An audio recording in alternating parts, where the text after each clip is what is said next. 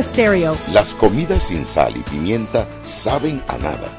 Bien, sucede lo mismo con la actualidad nacional. Usted tiene muchas noticias. Le invitamos a que la sazone con sal y pimienta. Con Mariela Ledesma y Annette Planels. La receta está lista y usted está invitado a la mesa. Sal y pimienta, presentado gracias a Banco Aliado.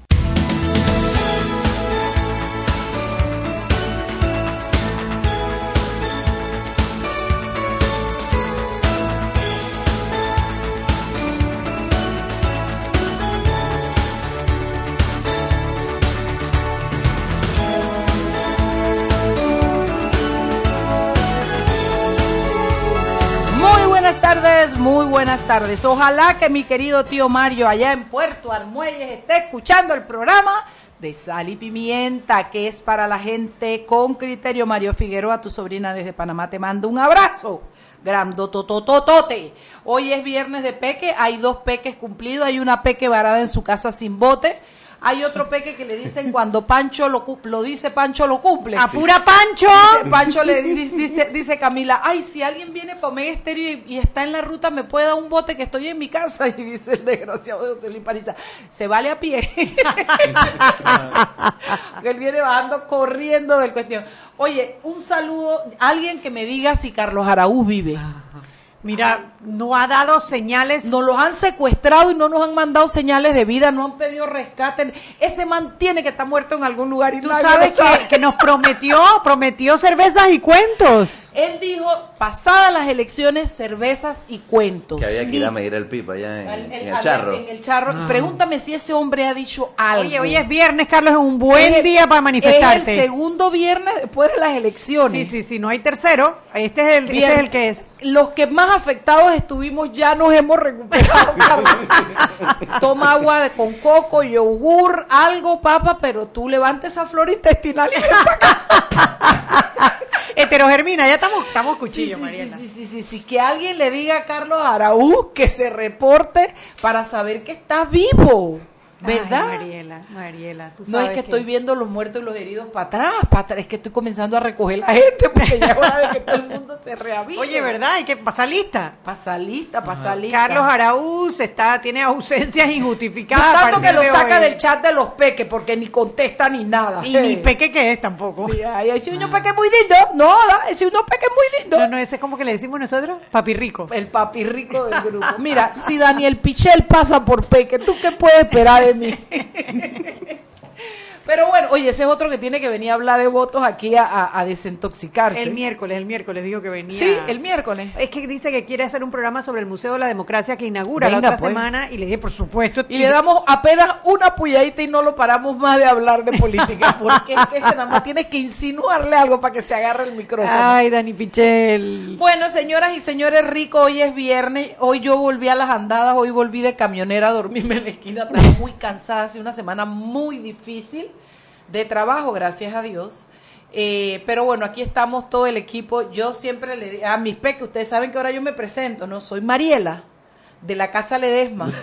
la primera con el nombre quebrantadora de reglas y madre de los peques. ¿Qué te parece ese pregón? ah? Eso, eso está bien y justo en vísperas de De este mañana que acaba, ah, no, pasado el mañana. capítulo final. Final. ¿Qué vamos a hacer el Yo lunes? voy a estar una no semana sé. de luto, no sé. Yo me voy a vestir toda la semana que viene de negro. Lunes, ¿qué vamos a hacer? Mariela Ledesma, ¿qué vamos a hacer el No lunes? sé, No, pégate y- de María Magdalena, que está buena.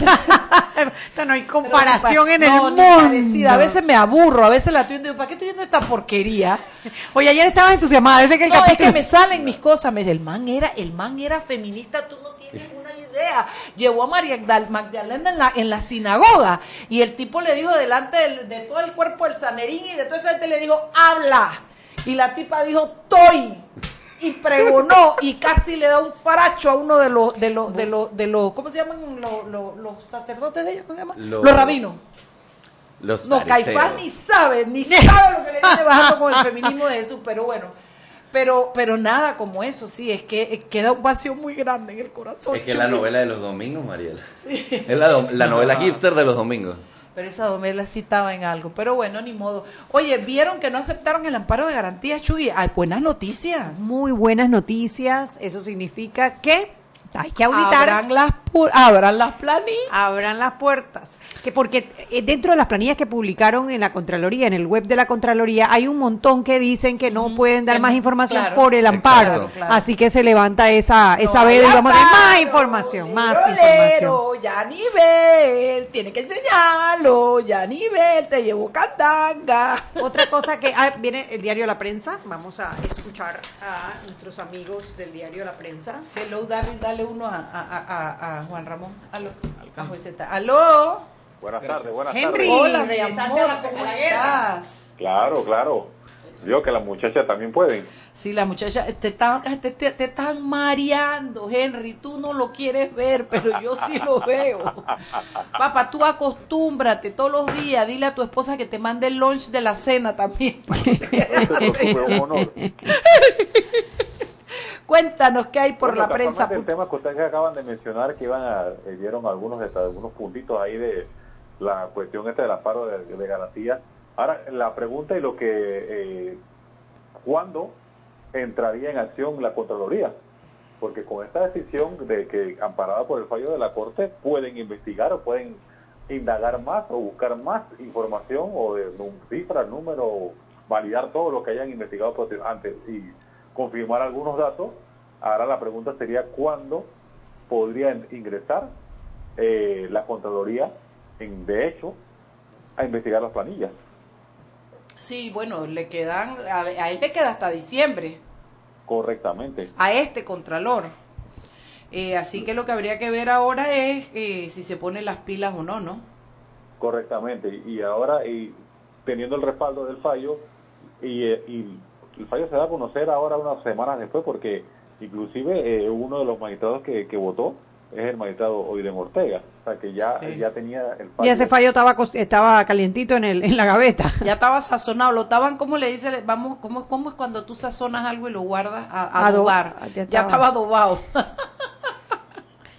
Oiga, y siguiendo la línea de la de la de la Contraloría un poquito, esta mañana eh, la Fiscalía Anticorrupción hizo una inspección en la sede del IPACOP para recopilar información a raíz de una denuncia que penal que presentó casualmente la Contraloría en febrero pasado con respecto a unas supuestas botellas, personas que iban a la institución, eh, que no iban a la institución pero cobraban. Yo leí la noticia, Henry, pero al final fue la, la fiscal Sterling, si no me equivoco. Correctamente. Eh, pero no veo que diga nada de si encontró irregularidades o no, habló de Es la que cooperación. La pregunta dice que apenas están recopilando información. Cuando esta información la tienen, van a analizar si hay mérito para entrevistar personas o si hay mérito para ya seguir adelante con el siguiente paso en el sistema penal acusatorio. Porque le preguntaron varias veces ahí en la entrevista y ella decía, repito, estamos recopilando y buscando información a raíz de la denuncia. Estamos validando y eh, escuchando y teniendo información de las dos partes. Lo que sí destacó también es que el equipo que puso a disposición la dirección del IPACO para dar toda la información, según la fiscal eh, Sterling, se comportó bien y dio toda la información que estaban buscando. Falta ver ahora, posteriormente, cuando hagan su análisis o hagan una nueva inspección, si ya toman una decisión a seguir o desechar la, la- la denuncia. ¿no? Ok, ok. Oye, ¿y tú elevaste mi solicitud de periódico? Yo voy a tramitarla, voy a tramitar la información. Pareces político, siempre prometiendo y nunca cumpliendo, hombre. Oiga, eh, hay una buena noticia. Venga. Usted sabe que la, eh, la empresa Mi Bus tiene una aplicación, un app para los usuarios, para saber, para trazar su, su ruta de viaje y si usted, usted, usted está en una determinada parada, saber, y usted va a un destino, saber si en qué tiempo va a llegar esa unidad, ahí donde usted está. Bueno, esa, ese, ese, ese proyecto, ese plan, ese programa, eh, entró entre los 10 mejores de proyectos de movilidad para usuarios en Latinoamérica. Mira para eso. Yo lo que no mismo- entiendo es por qué no lo ponen en las paradas también. Por ejemplo, en el, en el subway de Nueva York, tú tienes una cuestión que te dice el, el- la ruta tal llegando en tantos minutos, llegando en y eso que allá son mil y una ruta, ¿no? Claro. Acá puede decir próximo tren llegando en tres minutos, dos minutos, algo así. Me parece que se le podría agregar eso, ¿no? Correctamente. Y ahora esta, esta clasificación entre los 10 eh, los llevará entonces a una, una selección final que sería en Estocolmo, Suecia. Oh my God. Ajá, este es de la Unión Internacional de Transporte Público. Es un organismo que analiza todos los proyectos y todas las facilidades que se le dan a los usuarios. Y ahora yo un poquito más a esto de la innovación aquí en Panamá tecnológica y darle más importancia a esto del, del Internet para todos. Sí. Porque recuerden que esta aplicación que tiene mi voz ahora mismo necesita que usted ve el- la, la ubicación, o sea, que el GPS funcione y esto te consume data.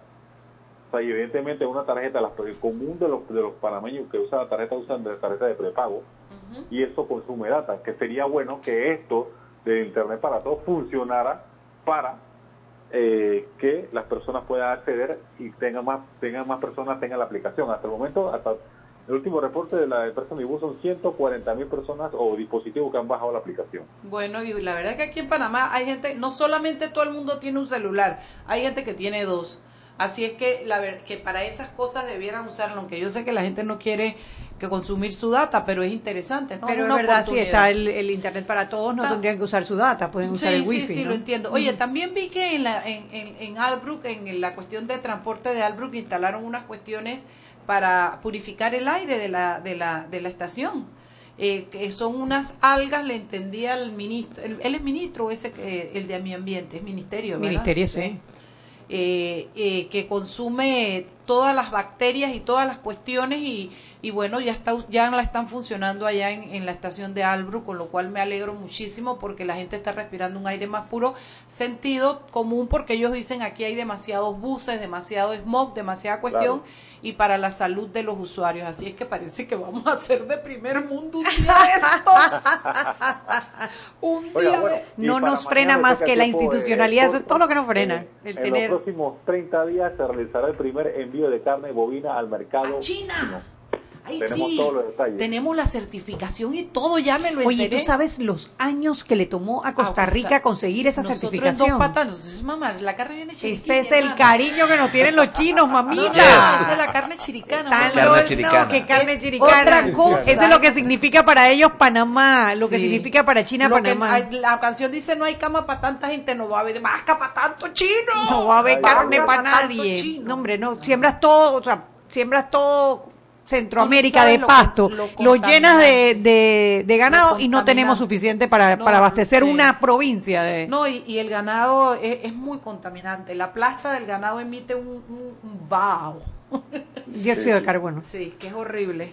¿Qué más, Henry? Para Bueno, mañana que es lo tenemos. que tenemos por ahora y con el favor de Dios nos escuchamos el lunes. Venga, besito, pórtese bien. Acuérdese de elevar mi solicitud. No te voy a dejar vivir. Dile a tu jefa inmediata, por favor, me exhiben en público, me lo pide en público. Tú hazte la víctima. Yo te hago sufrir y tú te vas y te desquitas allá. Ok, saludos. pues. Besito, mi rey. Chao. Seguimos sazonando su tranque Sal y pimienta. con Mariela Ledesma y Annette Planels. Ya regresamos. Siempre existe la inquietud de cuál es el mejor lugar para cuidar su patrimonio. En Banco Aliado tenemos la respuesta. Presentamos el nuevo plazo fijo Legacy, porque creemos en el valor del ahorro, la conservación y rendimiento de su capital y el fortalecimiento de su patrimonio. Banco Aliado, vamos en una sola dirección, la correcta. ¿Quieres más data? Recibe ilimitada de Claro en un Pim Pum Plan postpago de 30 balboas para que la compartas con quien quieras en 3G y 4G LTE. Además, tu plan incluye minutos para llamar a 32 países sin pagar más. ¡Claro! La red más rápida de Panamá. Promoción válida del 1 de mayo al 30 de junio del 2019. Plan postpago de 30 balboas con data ilimitada en ambas bandas 4G LTE y 3G y comparte 5 GB mensuales. Plan cuenta con minutos ilimitados de Claro a Claro, 250 minutos a otros operadores y 200 SMS UNET. La bolsa de minutos a otros operadores puede ser utilizada para llamar a 32 países. Los excedentes en llamadas a dichos destinos se cobrarán a 12 centavos el minuto y a 8 centavos a otros operadores o fijo. SMS UNET a 5 centavos y OFNET a 7 centavos. Incluye roaming sin fronteras. No aplica con otras promociones. Visita www.claro.com.pa. Ven a la cuadragésima segunda Feria Nacional de Artesanías, con la muestra más amplia de artesanías de todas las regiones de nuestro Panamá. Tendremos las populares fondas y bailes típicos. Atlapa, del 12 al 16 de junio de 2019. El Ministerio de Comercio e Industrias apoya al artesano panameño. Apóyalo, tú también. Invita la Autoridad de Turismo de Panamá. Gobierno de la República de Panamá. Si elegiste el mejor vehículo para ti, tu familia o tu trabajo, deberías hacer lo mismo con el lubricante. Ahora Terpel te ofrece una nueva familia de lubricantes de última generación, desarrollados con tecnología americana para proteger y evitar el desgaste en cada tipo de vehículo, pero inspirados en un motor más importante que el que mueve tu auto. Máxima protección y mayor rendimiento para el motor que mueve tu vida. Nuevos lubricantes Terpel. Joven, ayúdeme. Me dijeron que por aquí hay un lugar donde puede encontrar sillas de rueda, andadera y eso. Casualmente vengo de ahí. La casa del médico es el lugar donde compro todo lo que necesito si de salud se trata. Y la gran mayoría de los médicos compramos ahí. Joven, ¿y cómo están los precios? Excelente, los precios justos y tienen también equipos para alquilar. La casa del médico, sillas de rueda de todo tipo y tamaño, andaderas, muletas, camas hospitalarias y todo lo que necesita el profesional de la salud para beneficio del paciente. Ubicados en Panamá, calle Justo Arsemena y en Chiriquí, Plaza Luar, local 1 a un costado del Hotel Ciudad de David, la casa del médico. Contáctanos al 207-6300 en Panamá o al 787-0028 en David y síguenos en nuestras redes sociales de Instagram y Facebook. Y recuerden que en la casa del médico usted puede encontrar el glucómetro VivaCheck con un amplio rango de hematocrito de 0 a 70% capaz de evaluar recién nacidos, mujeres embarazadas, pacientes con anemia y otros. 900 memorias con fecha y hora, 5 segundos de tiempo de respuesta, puerto USB para transferencia de datos. Incluye 10 tiras de prueba. Glucómetro VivaCheck. De venta en la casa del médico Justo Arosemena y en David Chiriquí.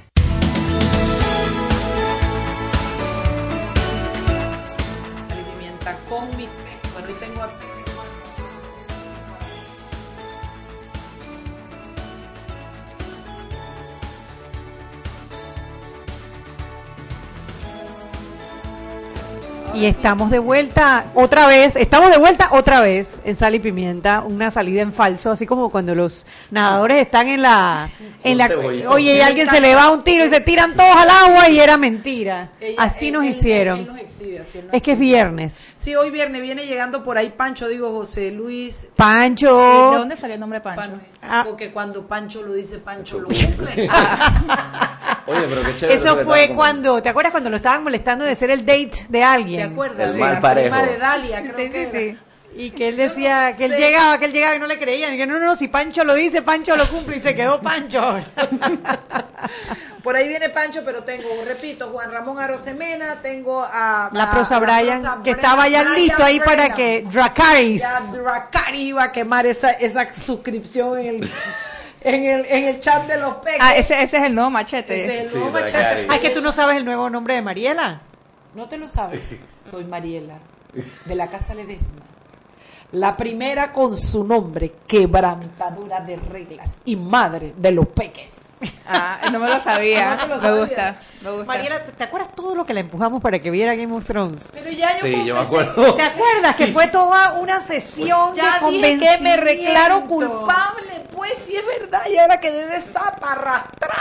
Eso sí, vieron, porque ya el último episodio es este domingo, Este pero vieron que hay, creo que la última vez que revisaron 500 mil personas que han, pe- han firmado una... pe- 800.000. Ya van por 800 mil Sí. personas que han firmado una petición pidiendo que, vuel que vuelvan a hacer la octava temporada, que la rehagan. Sí. Porque no les gustó el final. Porque les parece que está mal hecha. No, que- o sea, tiene un problema, o sea, y, y el problema que está es muy apresurado. Lo que, la lo queja hicieron que- muy apresurado. Yo no, yo, no, yo no la he visto, pero lo que he escuchado es que las quejas principales es que el problema no es lo que sucede, que no voy a, no, no voy a decir No que, hay spoilers. que sí, a mí no, a mí no, a mí, es a mí no me molestan los spoilers. spoilers. Eh, para esto no me molestan. Que el problema no es lo que sucede, sino la manera en la que lo cuentan, en que el lo pe- el- cuentan. El tiempo en el que lo cuentan. Es que lo que pasa es que HBO les dijo a los directores, man, te podemos dar más capítulos, más plata y haces algo mucho más calmado. pero 10 no. episodios. Y yo dije, no, No. quiero 6. Y la realidad es que tenían demasiados personajes, demasiadas líneas Demasiada- complejas. demasiados gestales que cerrar, demasiadas Sí. historias abiertas. Y al final lo hicieron todo muy apurado en la percepción de muchos de fanáticos de Pero Game yo of quiero Thrones. saber, peques míos de mi corazón, que los amo, que no los voy a denunciar y nadie se va a enterar. ¿Cómo ustedes saben eso? Ya se saben el final. ¿Qué cosa? Yo debo No, reconocer personalmente que puedo saber parte del final, Ay, pero mío. no, no está para revelarse. Hay que esperar. ¿Y tú sabes algo pequeña? O sea, he escuchado mil cosas, he escuchado mil teorías que, que que pasa yo no, yo no, yo no sé diferenciar la realidad de la que Yo no sé ficción. si es marketing o es gracia de la gente, pero todas las temporadas hay un montón de filtraciones de capítulos. Todas, o sea, de guiones, de pedacitos importantes. Y es de propia gente que, que grabó el programa. Entonces ya es como parte de la cultura enterarse de cosas antes de que pasen. No, pero fíjate que la vez pasada leí un artículo súper interesante eh, de Vox, que es un, no el partido español, eh, es un medio, es un No medio todo es digital. política en la vida, niña. Es un debatible. Eh, es un medio, es un medio, es un medio digital eh, estadounidense eh, que tiene cosas muy interesantes. Y era este artículo sobre si la cultura del spoiler, si está arruinando eh, el pop culture, la, La la, la cultura. creación de contenido eh, popular. Y lo, lo hablaban desde el punto de vista tanto de los creadores como de la audiencia. Porque decían, y lo hacían dentro del contexto de que en una entrevista surgió que Cap- la actriz que hace Captain Marvel en Avengers, Brie Brie Larson. Larson, que ella cuando filmó, ella filmó sus escenas, o sea, a ella la- le filmaron sus escenas sola, o sea, sin el resto de, de los personajes, eh, y ella no sabía cuál era el resto del guion, o sea, ella, ella tuvo que hacer sus escenas y así lo tuvieron que hacer otros personajes para evitar que se filtrara el final. Eh, había toda esta cu- cultura en la producción de la misma película de, de como una censura constante les daban, así como si fuera un, un documento de la CIA o el FBI. Ajá, como hacen con... Ajá, que está, eh, que está redactado. Tom Holland, el de Spider-Man. exacto. O sea, todo, no, para que nadie pudiera saber. Entonces lo que ellos dicen es que desde el punto de vista de creadores de contenido, como actor, es muy difícil poder hacer tu trabajo bien y meterte en tu personaje si tú no sabes el contexto en lo que te lo estás haciendo, lo que están haciendo los otros personajes, por qué tu personaje está actuando como lo está. Entonces, que eso, uno, no le permite a los actores hacer su trabajo como lo deberían poder hacer, o, o se les dificulta. Así que que afecta la producción de la obra, la hace menos como integral, menos eh, sí, arruina un poco eso, pero que desde el punto de vista de la audiencia también crea esta cultura de estrés, que porque nadie quiere spoilearse, pero cuando antes había gente que ya, o sea, en las obras de teatro les decían el resumen de la obra antes de que la vieran, antes incluso en, en algunos casos, o sea, te decían dice que el, el personaje se enamora de mujer Claro. y la y la muerte de ella lo hace pensar, o sea, eh, y, y que eso no era un problema para la gente, que Pero ahora, sabes- que se ha convertido ahora en un estrés. Pero tú sabes que por otro lado también está esta cultura de que los trailers que tienen demasiado contenido y te dicen demasiado de la película, pero a la gente igual no le molesta. O sea, por otro, o sea, es un balance que es muy raro. O sea, por un lado también tienes la perspectiva de los creadores, pero por otro tienes el de la audiencia que quiere ver más contenido, quiere involucrarse con quiere saber el detrás de las escenas, quiere saber Exacto. Que, no sé, me pareció un artículo interesante, uno no tiene que estar de acuerdo con todo lo que lee, Exacto. pero pero pero sí, es una, una perspectiva diferente. Bueno, Peque, los tenemos aquí reunidos en la santa paz del Señor en esta mesa para poder hacer, ya no, nosotros vamos a Oye, hablar. pues, te voy a eliminar la serie de Magdalena, de verdad. Te la voy a eliminar. siempre lo digo por jodedera, yo siempre lo digo así. Eh, pero queríamos hablar y escucharlos a ustedes comentar sobre sus comentarios sobre las elecciones, ¿no? Eso- ah, todavía, está- todavía estamos en modo Todavía elecciones. estamos en modo elecciones, vamos. pero pues. si con- el, el domingo pasado, el viernes pasado, ¿quién vino? No, ni me acuerdo. No me acuerdo, pero no hablamos. Reflexiones postdemocráticas. Sí, a mí me gustaría saber, por ejemplo, eh, pequeña eh, Camila, cuéntame, ¿qué te queda a ti de estas elecciones? ¿Qué enseñanza? ¿Qué, qué, qué- qué- tú lo viviste de una manera interesantísima, porque tú las viviste detrás de un, de un canal de televisión, haciendo trabajo de periodismo, contenido, etcétera. Cuéntame, ¿qué te queda a ti de las elecciones? ¿Qué, qué te impresionó? ¿Qué aprendiste? ¿Qué, esas cositas. Eh, siempre hay debate sobre si el voto es racional o emocional. Eh, yo, mi, mi conclusión después de haber visto a algunas personas es que es una, es una combinación de las dos. Porque a veces las personas sí tienen eh, razones muy racionales, eh, valga la redundancia, por no querer votar, por, por usualmente, usualmente es un voto castigo, por no querer votar por una persona. Y sí es verdad que hay, que hay cosas estructurales de un plan de gobierno o de un partido o de un candidato que puede inclinar el voto, no emocionalmente, sino racionalmente. Pero, pero el día de, la- de las elecciones es un día de emoción. O sea, ese día yo sí creo que hay gente que puede cambiar su voto el día de las elecciones, dependiendo Sí. si está amargado, si se despertó al lado equivocado de la cama, si, si ese día vio a su candidato o a otro candidato pasarle enfrente y se emociona. Yo, el, el nivel de energía que se, que, que se vive en, en las elecciones, por lo menos en los, lugar- en los dos lugares que me tocó cubrir, que yo estuve en La Salle, eh, la primera mitad del día, que por ejemplo ahí fueron, ahí fue Ana Matilde Gómez a votar, junto con su eh, candidato a vicepresidente Jorge Arango. Eh, ahí también estaba, eh, fue a votar Guillermo Márquez Amado y fue a visitar eh, Ricardo Lombana. Esos fueron los dos candidatos que pasaron por ahí, además de los, los candidatos a, a representante, a diputado, etcétera. Carla García, pa- también pasó por ahí Gabriel Silva, que, que resultó ganador. Eh, y no sé, hay, hay como indicativos. Ricky Domínguez, por ejemplo, primero que todo me di cuenta que los panameñistas tenían una presencia importante en las calles. Tenían el stand más grande, la mayoría de la gente que yo veía vestida era panameñista, cosa que jamás habría pensado. Eh, y empezar tan cerca de las aceras de Argentina. Eh, es mala, te digo que ella es mala. pero Lo que pasa es que eh, la estoy segura que mucha Salle- gente, estoy segura que mucha gente caminó en las aceras de Argentina para llegar a la Salle a votar. La, la Salle es el centro más grande del circuito, 8-7.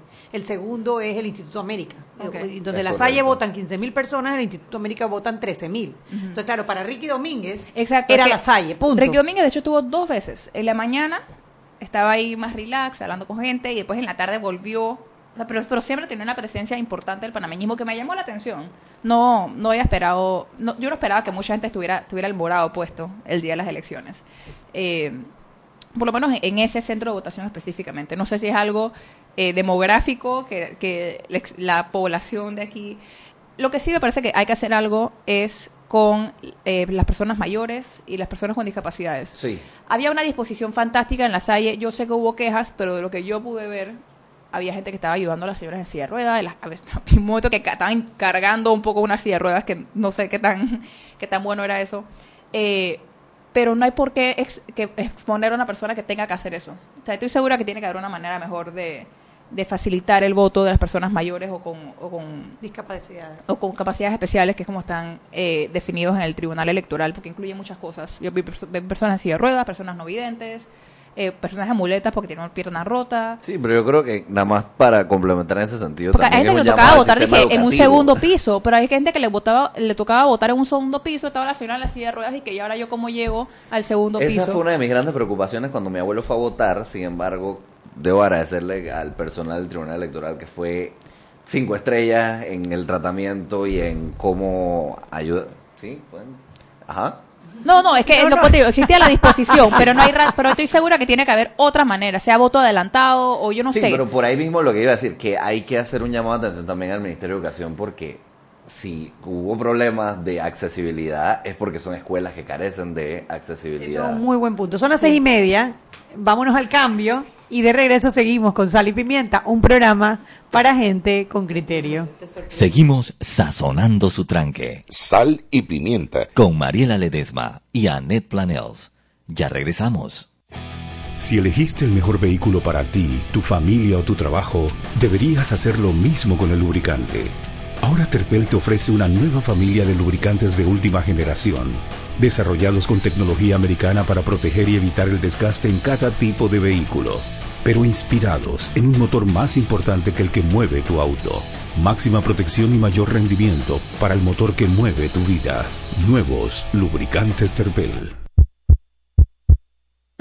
En Panamá se registra un suicidio cada tres días y seis intentos al día. Eso sin contar los que no salen a la luz porque de esto todos sabemos pero tememos hablar. Ya está a la venta el libro Rompamos el Silencio. Búscalo en Farmacias Arrocha, El Hombre de la Mancha, La Prensa, Priority Express, tiendapanama.com, Local, Ford Bistro, Casa Boutique, Librería de la Usma, Orgánica, Alegro, Mentiritas Blancas, La Casa del Escritor, Rivas Smith, Gato con Té, Flor de Lis, Imprenta Copycat, Foodie, Steps, Eterna Plaque, My Box Express, Dante Salon and Spa, Coffee Bean y Pro Health Shop, a beneficio de Cruz Blanca y Relaciones Sanas.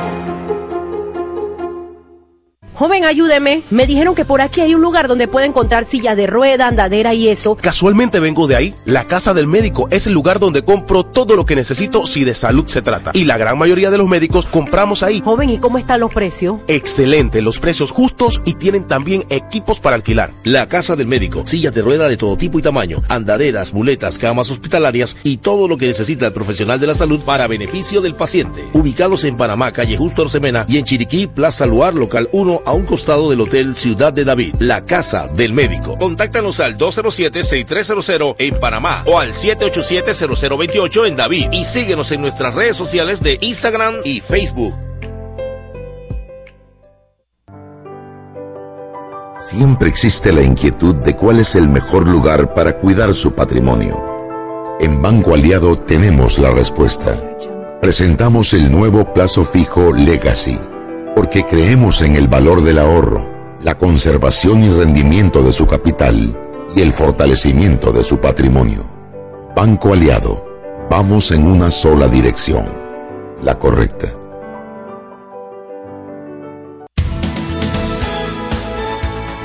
Sal y pimienta por la cadena nacional simultánea Omega Estéreo y ahora hay más beneficios en un Pim Pum Plan pospago de 25 balboas, 15 gigas de data para compartir en 3G y LTE, redes ilimitadas y minutos para llamar a 32 países.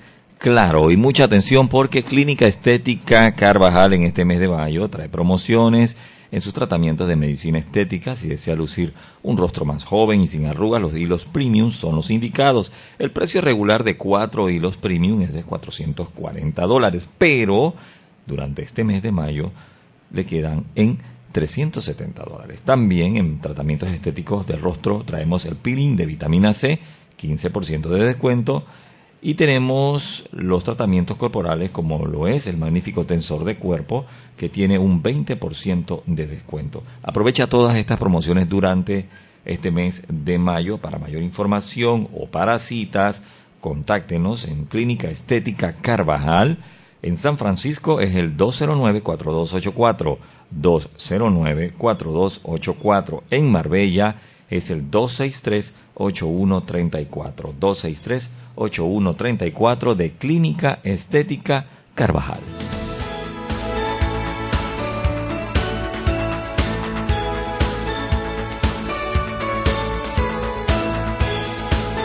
Bueno, y estamos de vuelta en Sal y Pimienta, un programa para la gente con criterio. Hoy, viernes 17 de mayo. De hecho, estábamos comentando los premios de- del, del Foro Nacional de Periodistas. Eh, durante el cambio sí me gustaría hacer un comentario. Eh, los premios fueron anoche. Eh, me gustaría destacar el ganador del Gran Premio, que fue la revista Con Colón, eh, con su trabajo Duelo, eh, con un trabajo espectacular que me parece que todo el mundo debería leer, debería mostrarlo en las escuelas. Es una perspectiva diferente de lo que hemos escuchado hasta el momento de la invasión. Eh, es- o sea, participaron diferentes, son crónicas, en la que participaron creo que 10 periodistas, creo que son 10 crónicas, eh, de distintos medios y de distintos eh, lu- o sea, de- sí, backgrounds, y es muy interesante. Así que lo recomiendo, pero es interesante que un medio eh, independiente eh, y digital haya, haya ganado el gran premio. Kudos A- a la además de- primera vez dijeron que un, que un, que un medio, eh, que un programa... Una revista re- digital. sí, que gana el, el premio de Forum. Sí, ah, bueno, ganaron eh, mejor reportaje, no, mejor, perdón, mejor crónica y después el gran premio. Así que Felicidades felicidades a los de amigos de Concolón. Concolón. Excelente. ¿Quiénes son verdad. con Colón? No los conozco. Eh, ¿Conoces a Sol Lauría? Exacto. Es una argentina radicada en Panamá. No, no, Ah, no ella, ella ha hecho varios proyectos interesantes. Sí. Ella también ganó por uno que se llama Conexión PTY, que es sobre de Brecht, que en la que participan otros periodistas también. Eh, y sí, son básicamente un grupo de amigos periodistas que se reunieron y, Y tienen y como una hace- página de internet y Y hacen proyectos. proyectos bien interesantes y, y son como sí de temas de temas interesantes en un formato diferente Sí, hay un libro que publicaron que se llama Panamá Ciudad entre Papeles, que no es sobre los Panama Papers, es sobre, sobre la gente que vive la ciudad y distintos puntos de vista de la ciudad. Eh, así que, no, felicidades a Concolón. Me parece Bueno, muy importante que hayan, no A mí me pareció ganado súper el premio. interesante el premio de estudiante sobresaliente de periodismo, porque cuando hacen la presentación del premio dicen como que, ok, el futuro del periodismo, etcétera. Entonces, para hacer la propaganda que se lo ganó eh, Irene Acosta de la USMA, ¡Epa! que se lo ganó. Bien ganado, felicidades Irene. Y bueno, y Maritrini con su, con su trabajo que para mí siempre va a ser un trabajo muy especial porque, porque trajo cambios. Y yo creo que el periodismo tiene que tener incidencia. Si, si bien recuerdan, esa investigación de Maritrini ha sido primero la que logró que la Corte Suprema de Justicia, o sea, o por lo menos incidió, o por lo menos en mi opinión incidió, declarara inconstitucional las donaciones a raíz de la, la investigación de, de, de, la, de los contratos y las planillas 080 y 172 eh, que, que, que hizo Maritrini. Y segundo, también el no a la reelección. Al final, el no a la reelección, el éxito del no a la reelección, digo, hay muchos ingredientes en ese éxito, pero uno de ellos, sin duda ninguna, son las investigaciones de Maritrini. Claro que sí. De eh, el PAN Deportes y el de las planillas 080 y 172. Estoy Claro tratando sí. de acordarme cómo se llamaba ese. Estoy Era tan- cuando, cuando una persona da, da dinero a... Fila- una Filantro- filantropía filantro- dudosa. filan- dudosa filantropía. Dudosa filantropía. Dudosa filantropía. Así que muchas felicidades, Maritrini. Bueno, ella ganó mejor, Mejor eh, reportaje. Pero fue por cuál de los dos, por la Mejor reportaje filantropía. periodístico por en prensa escrita, Ah, en prensa escrita. Sí. que fue por el de algo de, de Darien. O sea, fue un tema ambiental. Ah, no fue por el de los, No por fue por el los de diputados. Tienes No. toda la razón. Eh, Es que patrimonio que es peligro. anterior, el de filantropía dudosa es del año Bueno, es que, pasado. es que recordemos... Sí, el de este era, entonces era Pan Deportes. en Bueno, es que recordemos Es que estos, o sea, estos son los premios de los trabajos que, fueron, que salieron en el 2018. El de filantropía dudosa, estoy casi seguro que es el de las donaciones, que es 2017. 2017. Tienes toda la razón. Tienes toda la razón. Que yo creo que ella, cuidado, ella ganó el premio el año pasado. Por, por Ella ese- inclusive con ese fue a Colombia, al premio Gabo. Al nuevo premio Quedó creo que de segundo o Y tercer lugar, sí. sí. Sí, ella tuvo un premio ahí. Sí, al final yo me quedo con eso que, que mencionas del no a la reelección como mi reflexión postelectoral. O sea, al final del día, el impacto que tuvieron medios, periodistas, investigativos, cam- eh, grupos sociales, grupos cívicos, sociedades. Mobbing. Movín. Movín. Uh. eh, lo ¿Es, que es nos Moving- toque. ¿Es Moving o Moving? Movín. Movín. Movín. Movimiento Independiente. dejó la semilla. Eh, y, Eso y ha sido hubo- toda una discusión, lo de Movín o Movín, créeme. y se cosechó, o sea, al final tenemos una asamblea bastante diversa, bastante nueva en general, tenemos una bancada de diputados independientes, tenemos nuevos representantes en muchos corregimientos, tenemos a Petita Yarza. Ay, qué belleza. Una de las cosas que más rescato de estas elecciones. Y al final creo que, que muchos panameños quedaron con hambre de, de seguir la participación cívica, con hambre de seguir fiscalizando las instituciones y de mantenerse al 100% ejerciendo su, su, su- ciudadanía integralmente. Y a pesar de que se evadieron, en mi opinión, temas muy coyunturales de derechos humanos dentro de los debates presidenciales y dentro de la elección en sí, pienso que en general ganó la democracia y ganamos todos. Y como decía eh, Camila, yo fui, a mí me tocó votar en María Inmaculada y se sentía un ambiente muy alegre. O sea, a pesar de las diferencias de, de partidos, de movimientos políticos, todo el mundo estaba ayudando a que el ejercicio en general funcionara. No, y la gente muy iba en bien. familia, la Yo- gente, la gente sí. llevaba a los niños, iban en familia. Y no era este era proselitismo pelea. como. Por lo menos en la tarde era Exacto. cero pelea. Yo almorcé con gente del PRD y del CD, o sea, con suéteres de Rux y de Nito, o sea, todo el mundo sentado ahí donde, donde se pudiera y la gente como que estaba tranquila. Y ¿no? no era ese proselitismo como violento, ese proselitismo confrontación, confrontativo, que a pesar de que fue una elección súper cerrada, que a pesar de que hubieron varias impugnaciones, aún así el proceso en general ha quedado súper bien, a pesar de todo el tortuoso camino que tuvo el Tribunal Electoral, el Tribunal Electoral quedó bien, que, y quedaron bien Mm. todos los, todos los, la mayoría de los involucrados en el proceso. O sea, al final, de nuevo, sé. Sí, mira, eh, entre, ahora que lo mencionas, otra de mis conclusiones de estas elecciones Ajá. es que hay que trabajar en el diseño de la papeleta. sí. Yo estoy segura que tiene que haber una manera de votar más fácil de la que hay. Eh, y el diseño es todo. El diseño puede afectar, eh, porque puede anular muchos votos. Yo tuve ese momento de pánico cuando llegué, yo dije, no quiero anular mi voto, es que era en la cara, era en el número, era, o sea, ser en cualquier lado, yo, ¿verdad? yo, o sea, yo que me senté a explicar eso a la gente, incluso que me leí artículos, que vi, vi videos, tuve ese momentito de pánico cuando tenía la papeleta enfrente y el crayón en, en la mano. Y es que, oh no, ¿cuál era? Eh, No, y, y- yo estoy y- segura que tiene que haber una manera más Y sencilla. en ese sentido también tiene que haber más docencia postelectoral. El enredo del residuo, el medio cociente y el cociente. y Eso que tiene que ser preelectoral. Sí, pero mucha gente. Son postelectorales lo que pasa Sí, después. exacto, pero mucha que gente o pensó sea- que ciertos candidatos quedaron porque no entendían el sistema y dudaban de todo lo que estaba pasando, porque no había una buena docencia pues electoral y pienso que eso nos debe quedar como lección. O sea, se generó una, una tensión innecesaria. Eso sí, eso sí. Eh, Sí me parece interesante el hecho de, del el estrés que se creó con Sí. esto cuando es un sistema que existe desde las elecciones de 1984. Exacto. Y que que pasa, ha, ha aparte- su- ha sufrido ca- cambios en el camino, pero es el sistema Yo que creo que ahí hubo dos temas. Uno, la, la poca preparación que tenían los jurados de mesa Eso. en cómo llenar las actas en las mesas para los circuitos plurinominales, porque hubo muchísimos errores en Sí. que contaban varias veces los votos en plancha, no coincidían, bueno, hubo muchos errores en ese sentido. Pero yo creo que lo principal en ese, en ese sentimiento que quedó como que, como que no está bien, fue que por primera vez el Tribunal Electoral implementó el TER en las votaciones a diputados. Pero ¿qué pasó? Tú tienes los votos por partido y tienes los votos individuales y no estaban actualizados a la vez. Ellos decían, vamos al 80%, pero al 80% estaban los votos por partido. Sin embargo, cuando tú abrías diputado por diputado, estaba muy retrasado. ¿Qué fue lo que pasó con Benicio? ¿Qué fue Sí, lo que pasó que- con que- Benicio? que, Entonces la como gente dos días hacía- después todavía salía que tenía 300 votos. Y yo le decía a no la puede gente, ser. no tiene 300 votos. Mira el total que tiene el PRD.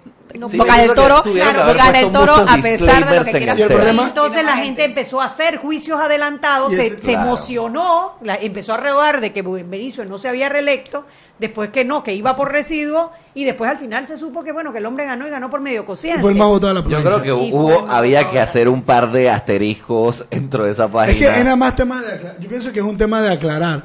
Porque cuando no aclaras y lo dejan así como que a lo que la gente se imagine. O sea, yo pienso sinceramente, habiendo estado, que no, fue un- que no hubo un tema de dolo, de que no fue que se robaron las elecciones, simplemente, o sea, no, no hubo un tema de fraude. Para mí eso yo no creo que haya pasado. Pero al, al, al no explicar las cosas, cómo, cómo iban a suceder, si ellos hubieran dicho, para Pero que sepan que primero vamos a subir los partidos, después, y hubieran explicado todo como sea que lo fueran a hacer, porque se entiende que no lo van a hacer perfecto, esta es la primera vez que lo hacen, como dijo Anet, pero ellos tenían que haberlo explicado para que la gente no se generara falsas expectativas. Porque las personas que empezaron a ponerlo de Benicio, por ejemplo, no eran personas, eh, o sea, no eran call centers, eran personas formadores de opinión, entre comillas, que, que la gente les creyó. Pero déjame porque eso algo. fue lo que pasó. Pero espérate, también había un nivel de intolerancia y de fanatismo con algunas cosas. Por ejemplo, la gente insistía, o sea, que, de- que decía que Benicio, por ejemplo, a- a- eh, aprovechando el ejemplo de Benicio, que había entrado por residuo. Y yo, que me había pasado, o sea, yo era el TER esos días, me la pasé metida en esa página y tirando números y no sé qué. Yo sabía que no era así. Eh, y yo puse un tweet diciendo, Benicio Yo te di no entró. Bueno, pero espérate. Benicio, muy- busca los comentarios. Eran como ciento y pico comentarios de gente diciéndome que era una loca, que era una mentirosa, que, que si era La familia, que, que si era familia de cristiano, Sí. si era familia cristiano, la respuesta es no. Es que, Eh, de o sea, nuevo, pero era una cosa impresionante. Y nada más dije un hecho, o sea, matemático. Benicio Robinson ganó por, se- por medio cociente, no por residuo. Entonces la gente me decía es que no, que yo, yo me di cuenta que la gente que no entendía eso qué significaba, así que puse una explicación con los números. El PRD sacó tantos votos, por ende tuvo medio cociente, su candidato más votado, pero era in- o sea, la gente quería quería que el resultado fuera que Benicio no estaba a como de lugar. Y Y yo lo siento, por eso que lo digo- siento, lo siento, la gente votó por Benicio Exacto. y es así. Por eso es que yo digo que el, el- la docencia tiene que ser preelectoral, postelectoral. O sea, no, lastimosamente. diga, docencia del proceso postelectoral. Está bien, lo que yo digo es que tiene que haber una docencia de residuos, como cociente y todo lo que tenga que ver con el sistema electoral antes de. Porque Pero también- después de es muy difícil que la gente lo entienda. Pero también hay, que, hay- pero también hay que aceptar la verdad y los hechos y los números matemáticos que existen y no y no insistir, Claro, o sea, no, y- y y- es- pues no insistir en que hubo irregularidades cuando no en ese momento no había ninguna evidencia creo que todavía no la hay de que la yo creo que el Tribunal Electoral, o en general, o sea, los candidatos se pueden evitar que la gente reaccione así, porque la gente igual va a reaccionar así. O sea, la gente igual va a reaccionar así si se hace una docencia preelectoral.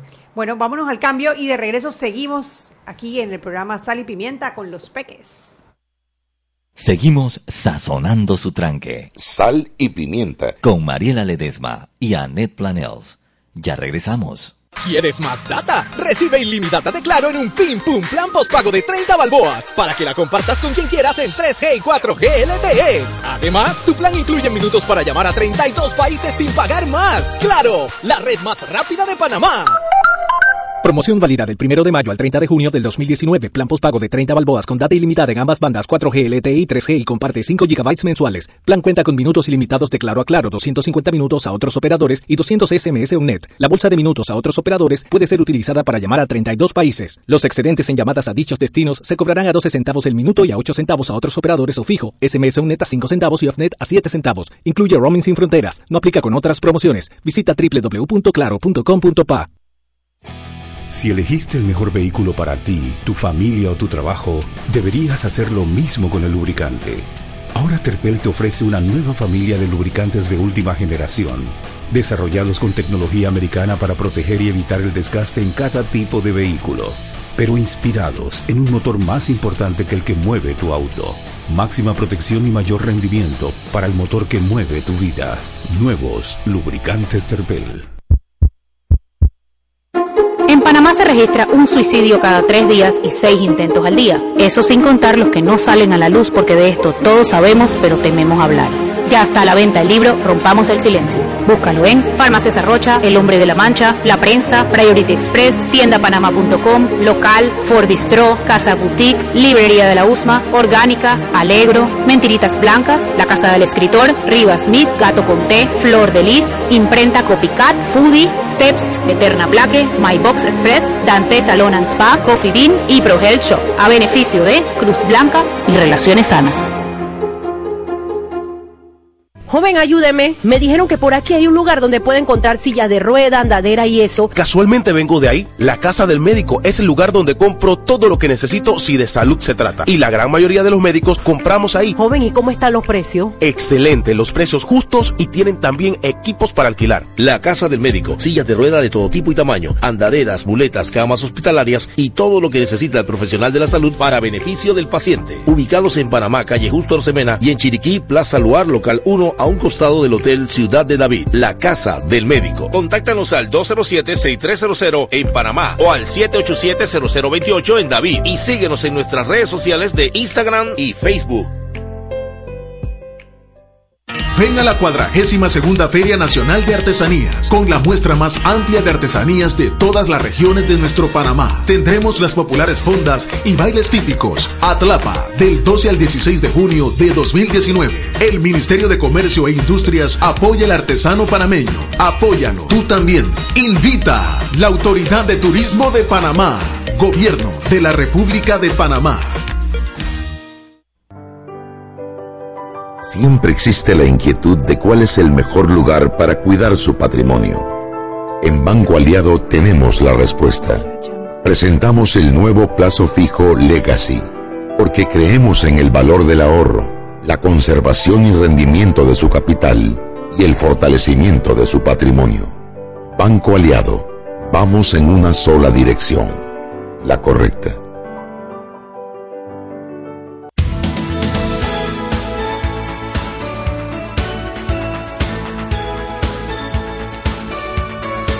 Por el desorden en la cabina, pero ya estamos de vuelta. Claro Después sí. del cambio aquí en Sal y Pimienta, hoy viernes de peques. ¿Quién puede esperar orden en una cabina con peques un viernes a las 6 y 50 de la tarde? Roberto Díaz. Solamente él.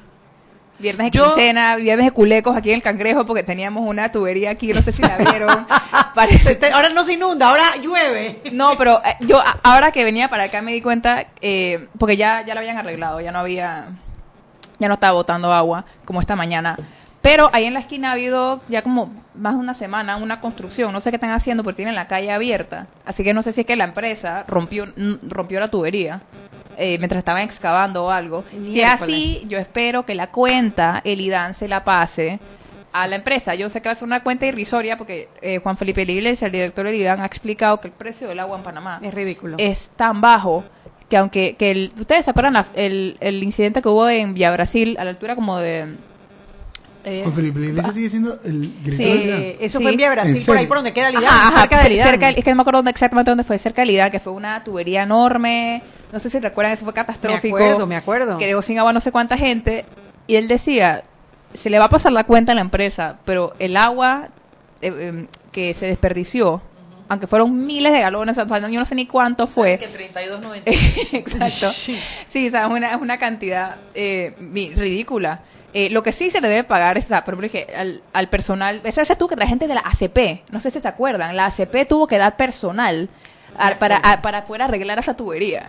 Todo porque una empresa la rompe, o sea, irresponsablemente o negligentemente o porque los planos no decían Es lo que que, era. eso- a eso que eso es lo que yo he escuchado, que hay tuberías que Que- no están donde se supone que están. Es que lo de, lo de los planos de la ciudad son un desastre, sobre todo en el tema de las tuberías del IDAM. Por eso es que se rompen tantas tuberías en tantas construcciones. Sí, te dicen que está en este lugar y en verdad está un metro a la izquierda Entonces tú o estás pie a la metiendo izquierda. tu pala y palandán, de repente agua por todas partes. Pero, pero es claro que se tienen que deslindar las responsabilidades porque sí son... Sí, se tiene que investigar si es que los planos, etcétera, alguien tiene que ser responsable, ya sea la institución porque los planos no están de acuerdo a la realidad o la empresa si fue que negligentemente no le pasó la información o fue uno de los operadores y ustedes dos se están riendo de algo. No, no, nada. Pancho, no te estás Yo portando no sé bien, nada, de, yo no sé nada de Lidán. Nada más que no entiendo cómo Juan Felipe Iglesias sigue siendo un director. Oye, sobrevivió. Sobrevivió a... Ah, porque él es el de las piscinas. Él es el de las piscinas. Que y, y en ese momento surgió, hay una, la norma, hay, hay- existe, existe una ley, un reglamento, no me acuerdo qué era, Es la lista de precios. que, pero así de- se llaman, se llama, así se les llama, áreas marginales. O sea, no era, en verdad no era despectivo, así es como se llaman. Eh, para los que... Barrios marginales, digo. Él dijo que eran piscinas en, en, En barrios ¿En marginales. áreas o en O barrios? barrios Ya marginales. lo malo fue lo de la, utilización de la palabra barrio, claro, claro, claro. Pero bueno, la verdad que va a ser recordado por muchísimos años por el tema de las piscinas. Después de eso, cada foto en cada Facebook e Instagram de que mi, pi- mi marginal, aquí está mi marginal, los niños, yo le traigo una marginal. Como hay temas que así que, que inciden en la cultura directamente, ya bueno, así como Pancho ya es Pero Pancho. Eso es parte de lo que estábamos conversando, que la gente estaba pendiente a todo lo que estaba pasando en ese momento en la asamblea. Y Como nunca en la, en la vida, o sea, nunca hemos estado tan pendientes de los debates de la asamblea, de la reelección de la asamblea, visto- del residuo de la asamblea, de quién se reelige y quién no se reelige, cuándo. creo que antes... ¿Sabes que en verdad al PRD le tocaban más diputados con la norma electoral anterior? O sea, ahora hay un máximo de un residuo por partido y antes eran dos. Exacto, y el que no y el que va por cociente no puede ir por medio cociente. Eso también está. No, eso también estaba. La si cosa no- es que ellos negociaron. El PRD dijo yo quiero voto en plancha y el panameñismo y el CD le dijeron voto en plancha pero, me- pero un solo residuo. O sea, que el tema de la ley electoral es algo fascinante. O sea, es, una, es una ciencia Es una ciencia. que en verdad hay que sentarse. Y Sí. es algo que, que, que, que no funciona, o sea, que funciona como un conjunto. O sea, uno no puede simplemente eliminar un Exacto. artículo porque no necesariamente va a tener el efecto que tú quieres. Y, y hay Puede cosas que peor. puede terminar peor porque porque mucho es mucho de cómo se complementan las los distintos factores, lo que afecta a la matemática o lo que afecta eh, temas de financiamiento. Y, por ejemplo, a, y a veces uno lanza sugerencias sin, sin pensar en las consecuencias que puede tener para actores grandes o para actores pequeños. Por ejemplo, no es lo mismo, no es lo mismo limitar las donaciones a, a los candidatos, o sea, lo que ellos pueden recibir en donaciones, que limitar el gasto. Exacto. Suenan parecido, pero no son lo mismo. Igual que, por ejemplo, mucha gente trataba de explicar el tema matemático del cociente, del medio cociente, pero no el principio detrás del asunto, que es Exacto, la garantizar proporcionalidad. la participación y la representatividad en el circuito. Y la gente gritaba, no más cociente, pero al, al final si tú eliminas el cociente, medio cociente, el PRD hubiera salido Creo todavía que más- 49, más habría- efectivo. creo que el PRD yo le creo tenía más. 49. Sí, el tema fue que el residuo, cuando se negoció en la Comisión Nacional de Reformas Electorales, en el residuo se restaba el cociente, los que habían sacado cociente y medio cociente, se les restaba esa El cantidad de votos. 50%. Sí, o sea, exacto. tú nada más podías tener el, el- la cantidad de votos de otro partido que se te- que- del residuo de otro partido, por ejemplo, a Corina Cano no le hubieran tocado 10.000, sino que le hubieran tocado 5.000 votos de Más frente al mil otro no hubiera partido. quedado, y ahí No hubiera quedado quizás el Jair Martínez. O igual, no, porque también en Jair se habían llevado un medio cociente, ahí hubiera quedado entonces Linda Lobo de la lista celeste. Exacto. Pero cuando llegó a la asamblea lo eliminaron, pero sí negociaron entonces lo de que solamente pudiesen tener un residuo, ¿no? Exacto. Que es lo que le está Yo pienso que sería pidiendo. importante, Porque importante si con un solo, si le quitan lo de un solo residuo, a la que hubiera entrado hubiese sido Carla García. Exacto. Carla García.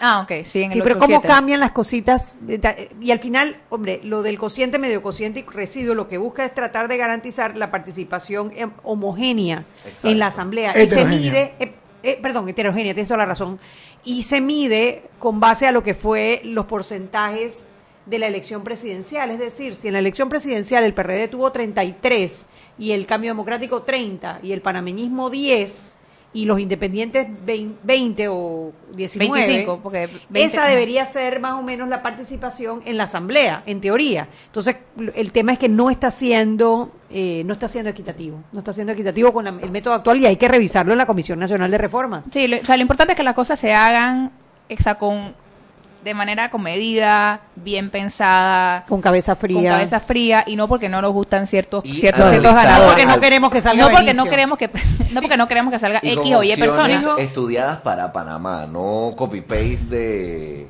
¿cómo se llama? De legislaciones electorales de otros países que nos parecen buenas, pero que quizás no funcionan en Panamá como nosotros creemos. Y es que hay personas que, o sea, que son especialistas en Panamá o que, o que conocen del tema, que pueden aplicar la norma a Panamá y simplemente quieren, o sea, copiarse de lo que hay en otros países cuando aquí hay personas como Juan Diego y como otra gente que estudia sistemas electorales que podían perfectamente, o sea, proponer soluciones.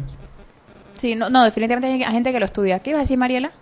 Eh, No, eh, pero no sé si viene al cuento, sí viene, porque algo que dijo Ana Matilde eh, en una entrevista que le escuché es que dijo que el Tribunal Electoral necesita una visión un poco más actualizada del derecho electoral y dijo que él no- ella no quería hablar mal de ningún magistrado ni a título personal ni nada, pero que realmente había que enfocarse en los nuevos tiempos y en cuáles eran las tendencias y que esta cuestión de eh, y que bueno prácticamente cómo lo manejan y la interpretación y cómo funciona el mismo tribunal electoral tiene que ser objeto de un de, de- de un pensamiento profundo un análisis claro y, y medidas porque la verdad es que el tribunal electoral eh, hace de parte hace de juez organiza la elección después decide los o sea es, es, es una mezcolanza que no le hace bien a la democracia y además sí creo que esto, por una cuestión de interpretación, el Tribunal Electoral debió pensar un poco más en esa representatividad y no permitir que ocurriera algo como, independientemente de que yo la conozco, es abogada, es una mujer que yo considero que es una mujer muy seria,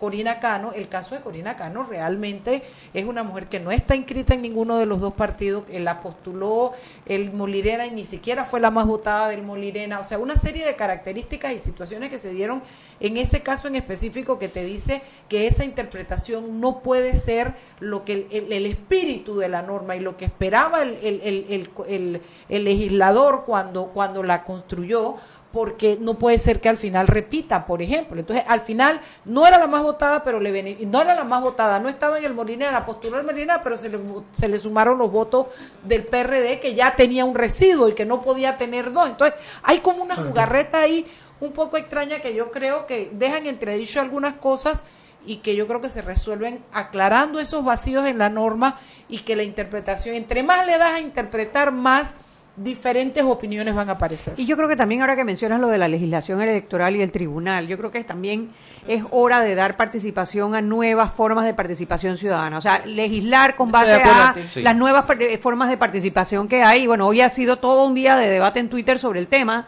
de los movimientos políticos. No puede ser que un movimiento político tenga que ser registrado en el Ministerio de Desarrollo Social. La manera de registrar un movimiento político tiene que ser en el Tribunal Electoral. Y se le tiene que dar un papel para que juegue dentro de las elecciones. eh, eh, de las dentro de la democracia, Dentro de la democracia, ciudadanía, claro, por al final supuesto. no es que estamos trayendo gente de Marte. No, Los hombre, movimientos no. políticos no son, Son de Marte agrupaciones de ciudadanos. Son ciudadanas, son expresiones diferentes de la política, del sentir, pero al final opiniones de ciudadanos y de Y seres son humanos. muy distintos de los partidos y yo creo que deberíamos de- dedicarle un programa a eso, a explicar la diferencia entre un partido político y un movimiento político que Vamos son a invitar, ¿sabes a quién? quién? A esta muchacha Net Planel de, de Muy. No, hombre, no sé, ella se toma el micrófono y no deja hablar a nadie. Vamos a traer a alguien nuevo. No, pero, pero sí vale la pena resaltar que al final del día son actores que están representando sectores de la sociedad y que necesitan ser escuchados dentro de un marco legal claro que les asigne roles y participación en, eh, en la palestra pública y en la palestra democrática de este país. Tal Y lo que la gente tiene que ver es que no es que están buscando una figura, porque esa es la excusa ahora, de que es una figura para que Movin pueda participar. O sea, es una figura para que cualquier persona que se quiera organizar con la agenda que quiera, no tiene que ser la misma de Movin, ni la misma persona de Movin, también participe.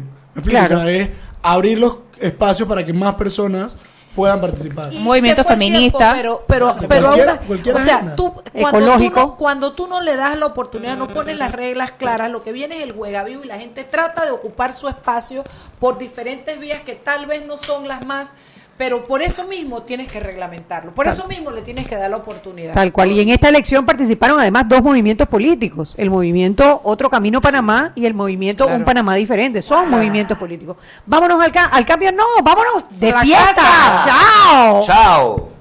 Hemos presentado Sal y Pimienta. Con Mariela Ledesma y Annette Planels. Sal y Pimienta. Presentado gracias a Banco Aliado. Descargue la nueva app de Omega Stereo en sus celulares. Atención oyentes Omega Stereo, consigue la nueva app de Omega Stereo.